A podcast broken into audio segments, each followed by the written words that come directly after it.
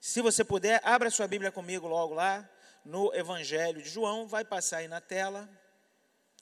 Mas você que está em casa, quiser acompanhar aí, abra sua Bíblia, Evangelho de João, capítulo 1.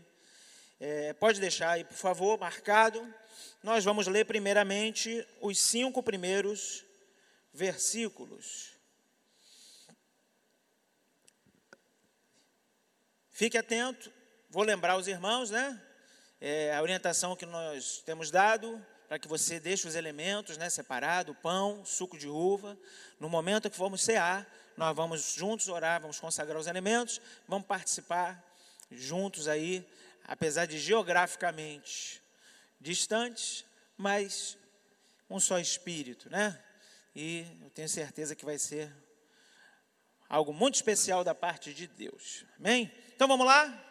João capítulo 1, de 1 a 5, está escrito assim: No princípio era a palavra. Poxa, bota para mim o. Bota para mim a, a versão que eu, que eu propus lá, por favor. Eu quero usar o verbo. O verbo está no meu script. Eu mandei aí para usar a revista e corrigida. Isso, muito obrigado. Vamos lá? No princípio era o Verbo, e o Verbo estava com Deus, e o Verbo era Deus. Ele estava no princípio com Deus. Todas as coisas foram feitas por Ele, e sem Ele, nada do que foi feito se fez. Sem Ele, nada do que foi feito se fez. Nele estava a vida, e a vida era a luz dos homens. Nele estava a vida, e a vida era a luz dos homens. Diga comigo, vida e luz. Isso. Repete comigo aí você em casa. Vida e luz. Escreve aí, digita aí. Vida e luz. Esse é o título da mensagem. E a luz resplandece nas trevas, e as trevas não a compreenderão. Algumas versões trazem, e as trevas não prevaleceram contra ela. Você pode fechar seus olhos comigo um momento? Senhor, muito obrigado por esse domingo, um domingo que para nós se revestiu de algo muito especial, porque é um domingo de esperança, um domingo de grande expectativa por dias melhores. Nós queremos orar por isso aqui nesse momento que verdadeiramente venham dias melhores, dias melhores para a nossa nação, dias melhores para o nosso estado, dias melhores para o nosso município, para a Baixada Fluminense, dias melhores para o nosso povo. Nós temos profetizado que mal algum nos sucederá e praga alguma chegará à nossa tenda. Nós levantamos mais uma vez a nossa voz para proclamar essa verdade. Mal algum nos sucederá, praga alguma chegará à nossa tenda. Nós declaramos mais uma vez que esta praga está com os dias contados, que nós veremos a manifestação da glória do Senhor. Nessa manhã preciosa, Senhor, nós te agradecemos, porque estamos de pé porque estamos com esperança, porque o Espírito do Senhor que habita em nós está nos fortalecendo mais uma vez. No nome de Jesus nós oramos e te pedimos que seja uma manhã muito linda de reflexão, que seja um tempo proveitoso aqui. Você pode dizer amém? Diga amém comigo aí você. Aleluia. Eu fiz questão de usar essa versão que traz verbo, que eu quero começar a falar um pouquinho sobre isso. Conforme eu disse, eu tô, batizei essa mensagem de vida e luz. Vai ser um pouquinho diferente, a gente vai comentar algumas coisinhas aqui do texto, mas eu quero que você reflita comigo nessa manhã acerca da vida que habita entre nós e que traz luz para os nossos dias. É O Evangelho de João, o quarto evangelho, né, nas nossas Bíblias, da maneira como está aí publicado para nós, ele também é o último evangelho a ser escrito. Existe muita polêmica sobre isso, mas grande parte dos estudiosos crê que ele já foi escrito depois do ano 70, depois da destruição do templo. João se propõe a fazer alguma coisa totalmente diferente dos outros evangelistas que também registraram a carreira de Jesus. Tanto é que os, os, os outros três evangelhos são conhecidos como evangelhos sinóticos, né? que originalmente significa vistos por uma mesma ótica, vistos por um mesmo prisma. Eles têm muitas semelhanças entre si, inclusive na forma como a história se apresenta, enquanto que o Evangelho de João, ele é bem diferente dos outros em diversos aspectos. No o Evangelho, os Evangelhos é, sinóticos, eles são mais cronológicos, eles têm um pouco mais de preocupação com cronologia. Né? Você vai ver é, genealogia de Jesus em Mateus e em Lucas, né? a questão da humanidade de Jesus muito expressa. João já começa o evangelho chutando o pau da barraca. João começa o evangelho dele detonando. Ele já começa dizendo: no princípio era o Verbo e o Verbo estava com Deus. E o Verbo era Deus. Aleluia. Ele já começa dizendo a que veio. Ele já começa declarando: Jesus é Deus. Ele é o Deus Todo-Poderoso. Amém? Ele já começa fazendo essa afirmação que nós entendemos como sendo uma das doutrinas básicas da nossa fé, que é a doutrina da Trindade: Pai, Filho, Espírito Santo. Eu tenho meditado muito sobre isso. No domingo passado eu falei sobre o Espírito Santo, a terceira pessoa da Trindade. entenda, né, essas nomenclaturas, elas são só para que a gente possa ter um pouco mais de compreensão, porque esse é um tema muito complexo, é um tema totalmente espiritual. Mas são três pessoas distintas, um só Deus. E o Evangelho de João começa fazendo essa declaração. Ele já manda para os leitores dele essa informação logo de cara. Ele não faz aquele suspense típico, né? Que os outros evangelhos mostram Jesus falando e de repente dizendo: não, não, não falem para ninguém, não. Deixa quieto por enquanto, né? Tal. Mas o senhor é, o, senhor é o filho de Deus? Não. Mas não fala nada, né? faz um milagre? Não, não conta para ninguém. Né? Os evangelhos sinóticos eles vão numa crescente até que haja essa manifestação pública, essa exposição pública. João não faz suspense, talvez por ter escrito depois de todos os outros, ele já começa entregando: olha, Jesus é Deus. E é por isso que nós estamos reunidos aqui nessa manhã. É por isso que você está nessa manhã acompanhando esse momento, se preparando para participar da ceia. Porque Jesus é Deus. O Verbo está vivo. Amém ou não amém? E a tradução usada nas nossas Bíblias mais convencionais é verbo. Eu prefiro, por ser um pouco mais próximo do conceito original. E o conceito original é muito interessante. A palavra no grego lá, usada e traduzida por verbo ou palavra nas nossas versões, é logos. E essa palavra, logos, ela tinha um significado muito forte, muito poderoso dentro daquela cultura ela tinha um significado para aqueles leitores muito diferente do significado para nós, leitores modernos. Né? O Evangelho é escrito em grego e para uma população mista. Quando João escreve seu evangelho e envia para os seus ouvintes, ele vai encontrar ali gente de todo tipo. Tem judeus que vão ler esse evangelho, tem helênicos que vão ler esse evangelho, pessoas de cultura é, judaica e pessoas de cultura helênica, de cultura grega. Havia já uma globalização, entre aspas, né? O grego era falado no mundo inteiro, muito parecido com o que acontece com o inglês hoje. Nós tivemos em Israel, por exemplo, alguns anos atrás, era muito interessante, porque as pessoas falam hebraico e falam inglês também. Você chega lá, você consegue se virar, porque todo mundo que vem falar com você, desde o cara que te atende no hotel até o taxista, todo mundo fala inglês. Então a língua se tornou uma língua comum em diversas nações da terra. Naquela ocasião, a língua falada em todo quanto é lugar, o grego, o grego koiné, que é o grego comum do povo em geral. E por que, que eu estou gastando um tempinho nisso? Para que a gente perceba como Deus é estratégico. Porque quando João inicia o seu evangelho dizendo isso logo no prólogo, eu estou escrevendo aqui para falar sobre o Logos.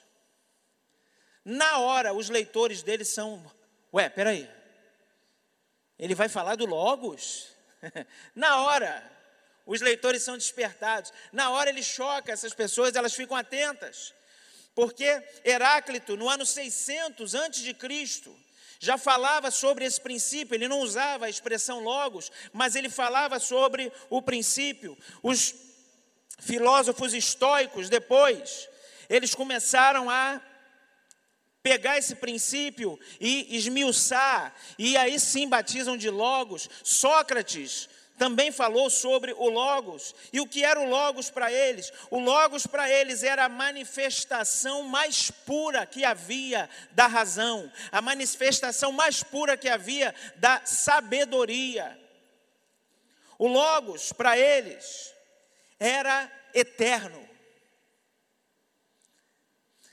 Uma coisa é ser imortal, a outra coisa é ser eterno. São duas coisas diferentes. Jesus não é imortal, Jesus é eterno. Amém ou não amém? Porque o que é imortal teve início e não terá fim. Olha para o irmão aí e diz para ele: Eu e você somos imortais. Nós vamos viver eternamente, irmãos, por causa da eternidade dele que vai se manifestar nas nossas vidas. Mas nós tivemos um começo, eu e você surgimos em algum momento, nós nascemos em algum momento, mas ele é eterno. O conceito de Logos era eterno. Interessante que no princípio era o verbo, no original ele usa duas expressões aí que eram ligadas a esse conceito. O Logos, que a gente está falando, e ele usa também a expressão arque, que está sendo traduzida aí nas nossas Bíblias por, no princípio. E que princípio é esse? Não é o princípio da, da criação, como está lá em Gênesis 1, quando diz lá, no princípio criou Deus os céus e a terra, aquela expressão ali significava no princípio da criação. É um princípio no tempo. Em algum momento do tempo, Deus criou os céus e a terra. Mas o termo arque aqui é, significa no princípio, antes de todas as coisas. Significa princípio no sentido de começo, mas também princípio no sentido de base porque dele, por ele, para ele são todas as coisas. Ele é o princípio e o fim, o alfa e o ômega. Você está entendendo? Diga amém. São conceitos que João vai trabalhar muito mais é, profundamente no Apocalipse. Mas aqui ele já está dizendo, ele está dizendo: olha, eu vou falar com vocês sobre o Logos, esse Logos que vocês todos imaginam que existe, que vocês estudam, que vocês analisam, que vocês propõem, mas que vocês não sabem exatamente do que estão falando. Eu quero dizer para vocês: a sabedoria perfeita, a cria, a, a, o princípio da criação, o princípio de todas as coisas, aquele que sustenta todas as coisas, o Logos, o Logos se fez carne, o Logos é uma pessoa, o Logos é Jesus. É isso que ele está dizendo. Ele usa a expressão arque, e aí todos os leitores ficam atentos para o que ele vai dizer em seguida. Até os leitores judeus compreenderam o que ele estava dizendo. Eles, olha, peraí, que negócio é esse? Mas alguém que vem antes de tudo, alguém que criou tudo, alguém que existe além do tempo e não depende do tempo. E os judeus logo percebem, ele está falando de Deus. Ele então começa a dizer no verso 3: Todas as coisas foram feitas por Ele, e sem Ele, nada do que foi feito se fez. Irmãos, que verdade tremenda que eu e você descobrimos, que eu e você aceitamos. Todas as coisas foram feitas por meio dele. Sem Ele, nada do que foi feito se fez. Sem Ele, nada poderia ser feito. E nós entendemos que sem Ele, nada podemos fazer. Ele é o Senhor, Ele é o Criador de tudo. Nele estava a vida, e a vida era a luz dos homens. E a luz resplandece nas trevas, e as trevas não a compreenderam. Ele é vida e Ele é luz.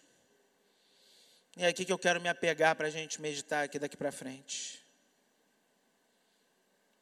Vivemos dias difíceis, mas a palavra garante que Ele é vida e luz. A palavra garante que se andarmos com Ele, andaremos na luz, nunca mais andaremos em trevas. A palavra garante que aqueles que olharam para Ele nunca mais serão confundidos. Eu quero te dizer, irmão, sem medo de errar, se você está confundido, é porque você parou de olhar para Ele.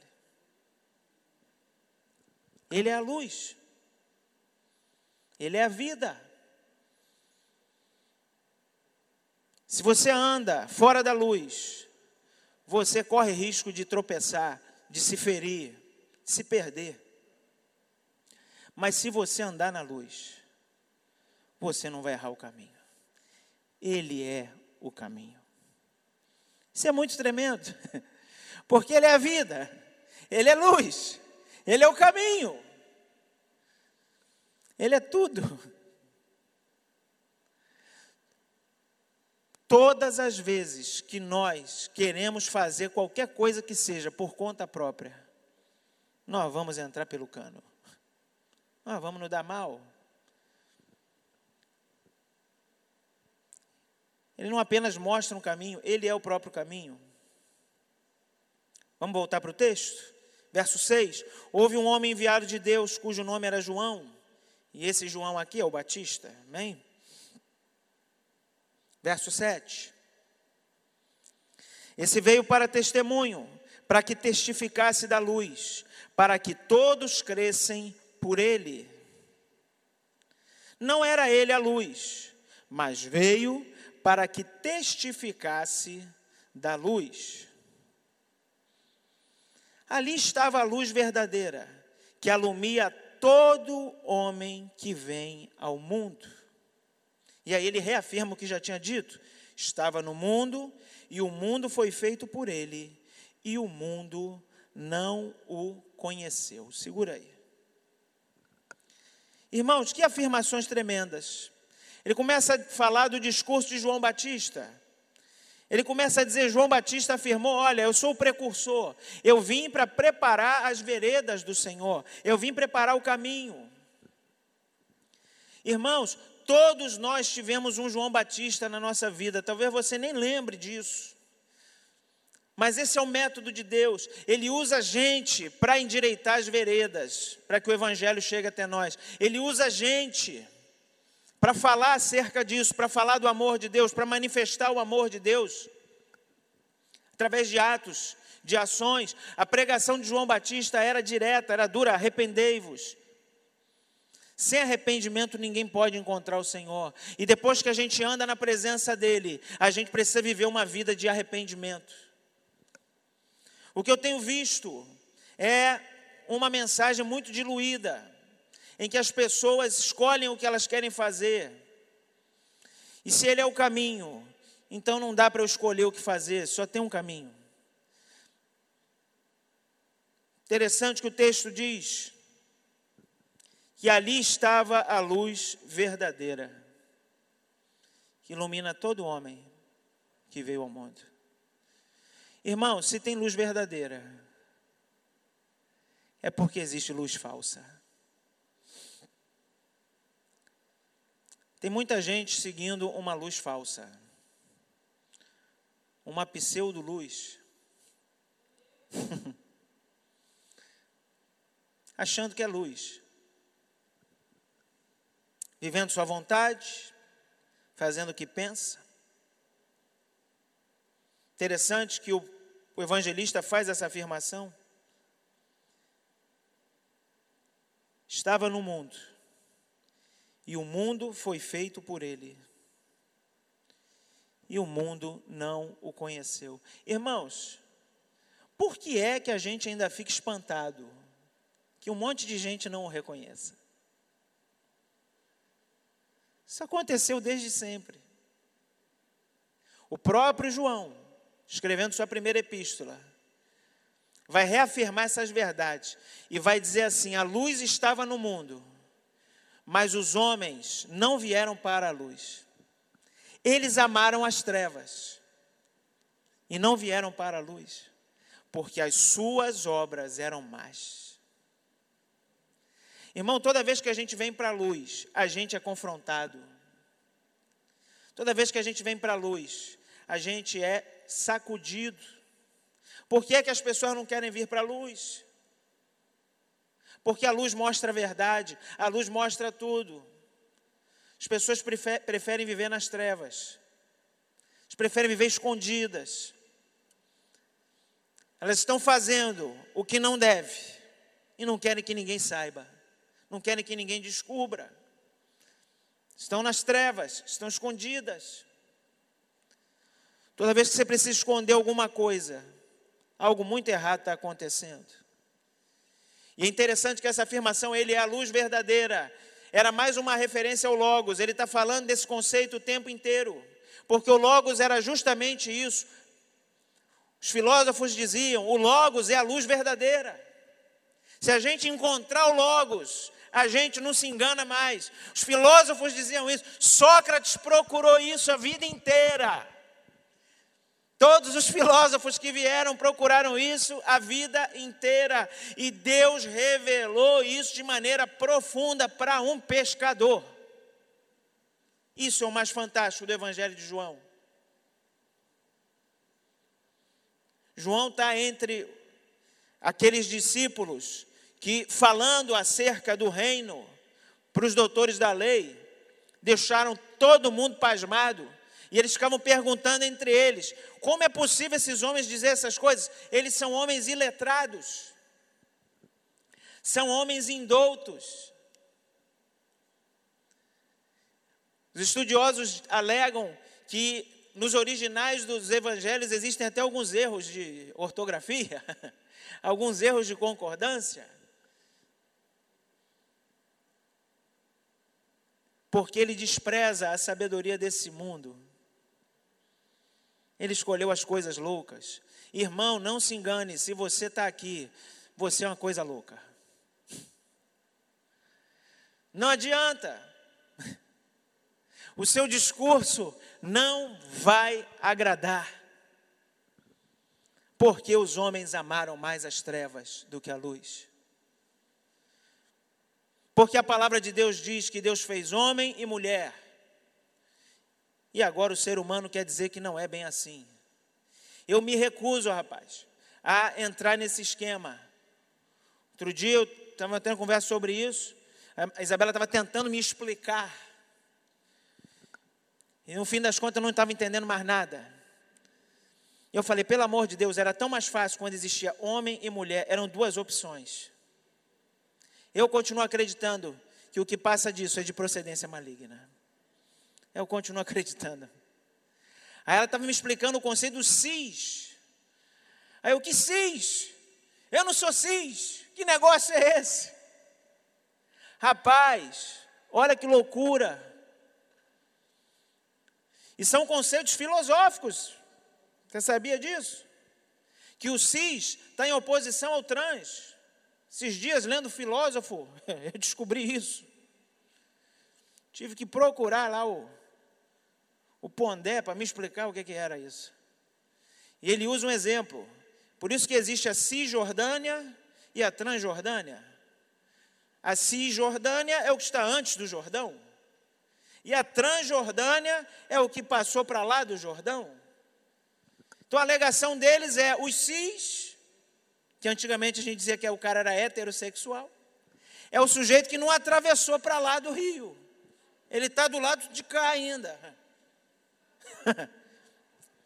o trans é o cara que atravessou para lá. Olha que loucura. Ah, rapaz, pelo amor de Deus, Senhor, tenha misericórdia de nós. Está dizendo que ainda tem outras possibilidades. Não, pelo amor de Deus, chega. Ah, meu irmão, eu vou dizer para você, não tem muitas possibilidades, não. Só tem duas possibilidades. Ou você vem para a luz e deixa a luz te moldar, te tratar ou você está em trevas. Ou você ama a luz e sofre por amor à luz. Porque amar a luz dói. Todo mundo que vem para a luz tem um impacto, os olhos doem, até se acostumar com a luz. A luz machuca. Por isso que um monte de gente não quer vir para a luz. O mundo foi feito por ele, mas não o reconheceu. É por isso que nós não somos do mundo. O mundo não o reconheceu. E aí, hoje, quando nós falamos sobre ele, nós não podemos esperar ser aplaudidos e elogiados. Isso nunca aconteceu porque é que tem um movimento querendo tornar o Evangelho um negócio aceitável e palatável. O que João está fazendo aqui, conforme eu disse no início, é chutar o pau da barraca. Eles estão procurando logos desde que eles se entendem por gente. E vem um pescador que nunca frequentou uma escola formal e diz para eles: nós encontramos o Logos. E não foi uma mera ideia. E lá na sua epístola ele vai dizer: aquilo que nós vimos, aquilo que nós ouvimos e aquilo que tocamos do Verbo da vida. Porque a vida veio ao mundo. Ah, irmãos, nós temos visto e ouvido tantas coisas.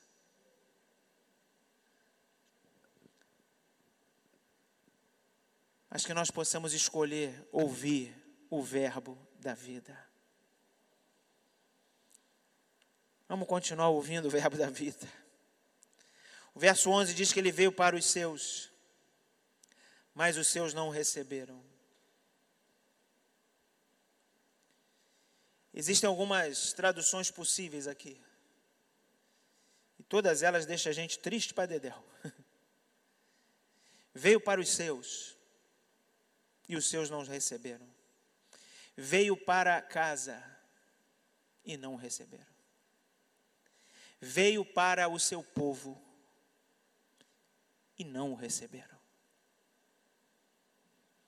Mas a todos aqueles que o receberam, deu-lhes o poder de serem feitos filhos de Deus, a, que, a saber, aqueles que creem no seu nome. Rapaz, ele veio para casa. E quem estava na casa não o recebeu. Mas aí ele veio para aqueles que não estavam lá no original, no momento original. Ele queria entrar em casa e não deixaram. E agora eu e você somos casa. Louvado seja o nome do Senhor. Você pode aplaudir o Senhor por isso? Louvado seja o nome do Senhor. Oh, aleluia. Eu queria pedir o pessoal subir aqui. Já falei demais.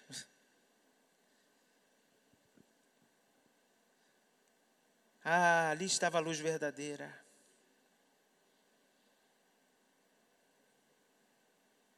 Verso 14. E o Verbo se fez carne e habitou entre nós, e vimos a sua glória. Aqui João mete o pé na porta do judaísmo. porque a palavra glória, ela só era relacionada ao Pai. Vimos a sua glória como a glória do unigênito do Pai, cheio de graça e de verdade. São coisas que você só encontra em Deus: glória, graça e verdade. Ele está dizendo para eles: olha, ele é unigênito. No original aqui é monogênes. É o único que tem o gen. Só ele tem o gen do Pai. Em relação ao Pai, ele é o unigênito. Em relação a nós, ele é o primogênito. Ele se tornou o primeiro dentre muitos irmãos. Ele desceu, né, irmão? ele desceu demais. Porque ele é o unigênito. Mas por causa da sua obra entre nós, ele se torna o primogênito. Ele tinha o direito de ser único. E ele escolhe ser o primeiro. Compartilhar a vida dele comigo, e com você. A glória fala da manifestação do poder de Deus. A graça fala da misericórdia e da compaixão divina. E a verdade fala da manifestação da luz. A luz está sempre em foco aqui, em todo esse texto. O que é que tem na minha vida e na sua que ainda não entrou luz?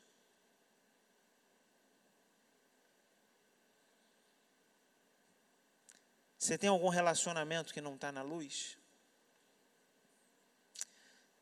Você tem alguma prática que não está na luz? Você saiu do foco. Volta para o foco. E se habitou aqui entre nós tem um significado muito interessante, porque literalmente é tabernaculou. Ele armou a tenda aqui. É uma referência ao tabernáculo no deserto. Quando o povo estava andando no deserto, eles montavam o tabernáculo. E aí montavam um acampamento em volta do tabernáculo. João pega o mesmo conceito para falar da encarnação do Verbo ele diz para eles: Olha, você sabe o que, que ele fez? Ele armou a tenda dele aqui. Fizeste aqui tua tenda e chamaste a Israel. É disso que ele está falando. Rapaz, ele podia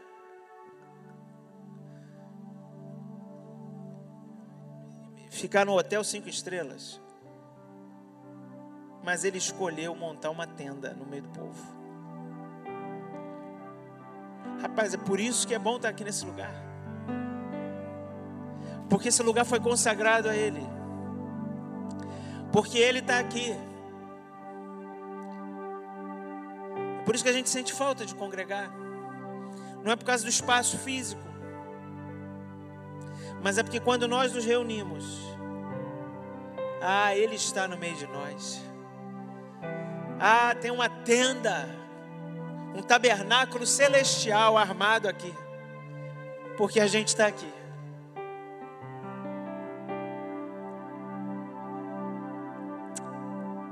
Louvado seja o nome do Senhor. O verso 15, ele cita o testemunho de João Batista que afirma: O que vem depois de mim é antes de mim porque foi primeiro do que eu. Rapaz, João Batista teve esse discernimento de que ele estava falando de alguém que não era um ser humano. Está falando da pré-existência de Cristo. Aqui nessa terra, João nasceu depois, antes de Jesus, né? Aproximadamente seis meses mais velho que Jesus. O ministério de João Batista já está acontecendo. Mas ele faz essa afirmação: Ele veio antes de mim. Ele era primeiro do que eu. Ele tem esse discernimento que não está falando de uma pessoa. Ele diz: Todos nós recebemos também da sua plenitude. É o que está referido lá em Colossenses 2,9. Nele habita corporalmente a plenitude da divindade. João está dizendo para essas, para essas pessoas: olha, nós sabemos do que nós estamos falando. Nós andamos com Ele e nele habita a plenitude. Ele diz para eles, num dado momento: Senhor, mostra-nos o Pai. Isso nos basta. Felipe diz isso. E Felipe, como assim? Eu estou andando com vocês esse tempo todo. E você me pede, mostra-nos o Pai. Quem vê a mim, vê o Pai. Eles não estavam entendendo. Estão esperando aquele Messias guerreiro, né, que vai expulsar Roma do, do poder.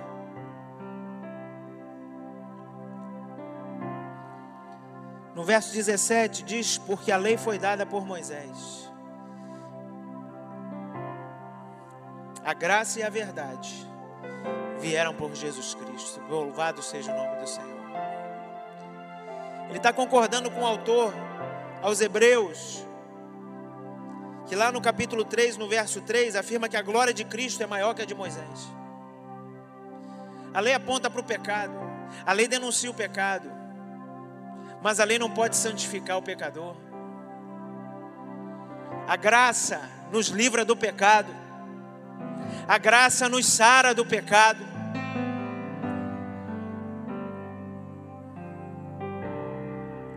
E aí ele faz a afirmação final, verso 18. Deus nunca foi visto por alguém. O Filho unigênito, que está no seio do Pai, este o fez conhecer. Que coisa tremenda. Lá em Êxodo 33, não precisa botar não, porque eu não vou ler não por causa da hora. Mas depois você dá uma olhada lá, você conhece o texto, de 18 a 23. Fala da experiência de Moisés em que ele, no meio de um momento de dor, de luta, de dúvidas, ele fala: Senhor, me mostra a tua glória. E Deus diz para ele: Eu vou fazer passar toda a minha bondade diante de você. Tem aqui um lugar na penha, um lugar na rocha, Entra aqui. Olha a experiência de Moisés. Eu vou cobrir você, Moisés. E eu vou passar por você. E você vai me ver pelas costas. Porque homem nenhum viu a minha face e permaneceu vivo. E aí ele cobre Moisés e passa. E Moisés vê ele pelas costas. Rapaz, que negócio é esse? Já pensou? Ver as costas de Deus. e ele diz: Eu vou passar toda a minha bondade diante de você, Moisés. E eu terei misericórdia daquele que eu quiser ter misericórdia. Moisés está em conflito. Será que eu vou conseguir? Será que eu não vou conseguir? Esse povo aí reclamando. Eu não tenho mais força. E Deus diz para ele: Rapaz, eu vou ter misericórdia de quem eu quiser ter misericórdia. Eu vou me revelar quem eu quiser me revelar. Eu vou sustentar quem eu escolhi sustentar. A tua luta vai passar, Moisés mas eu estou com você, eu é que te sustento. Nenhum homem viu a face dele, e aquela experiência que Moisés teve entrou para a história. E agora João está dizendo: nenhum homem viu a face de Deus, mas o Filho revelou ela para nós. Nós vimos a face de Deus, porque nós vimos a face do Filho.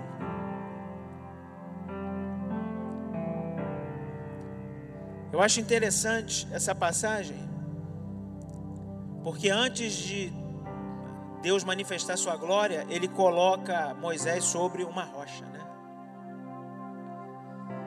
Isso é muito interessante. Porque Jesus Cristo é a rocha. Se você estiver firmado na rocha, você vai ver a glória de Deus. Se você estiver firmado na rocha, você vai ver a bondade de Deus.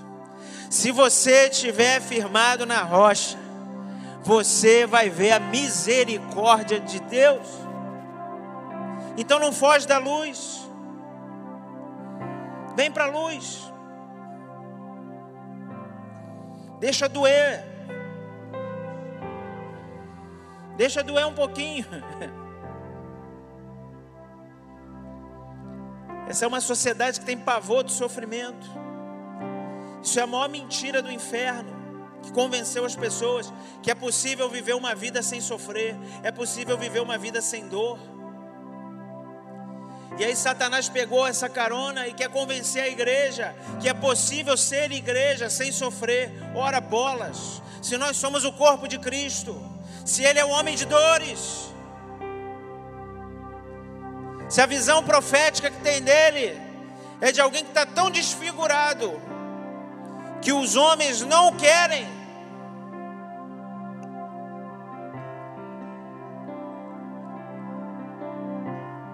A gente precisa entender que por amor a Ele nós vamos ser entregues como ovelhas para o matador. E eu nesses dias eu encerro aqui eu já estendi muito. Tenho visto alguns comentários na internet, né, de pastores, de líderes. E eu vejo assim os extremos. Isso me preocupa muito. Eu vejo um grupo, um grupo dizendo: vai ser um momento agora de glória, vai ser o avivamento, né? E eu creio de verdade que vai haver um tempo de grande manifestação da glória de Deus nesses dias. Eu creio nisso. Do outro lado tem um grupo dizendo vai ser terrível. Coisa está piorando. Agora o anticristo se manifesta.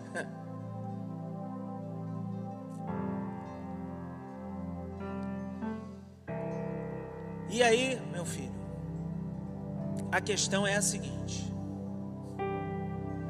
sejam dias de manifestação de poder, de glória, de graça, ou sejam dias de perseguição, de manifestação do anticristo.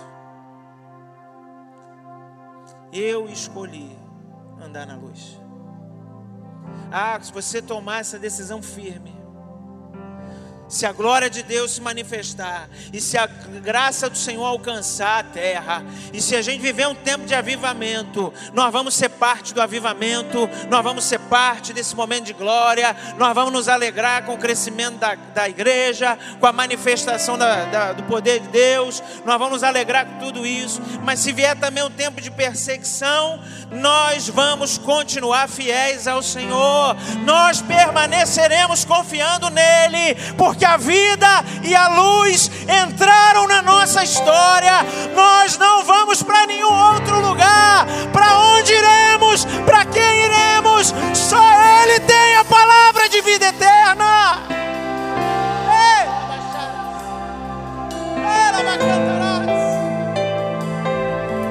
Aleluia!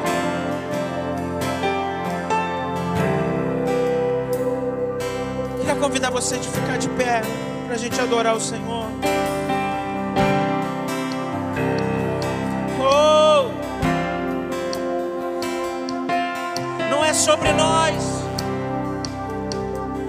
nunca foi sobre nós, tudo é sobre Ele. Porque se vivemos, para o Senhor vivemos. Se morremos, para o Senhor morremos. Portanto, quer vivamos, quer morramos, somos do Senhor. Somos do Senhor. somos do Senhor. A vida e a luz entrou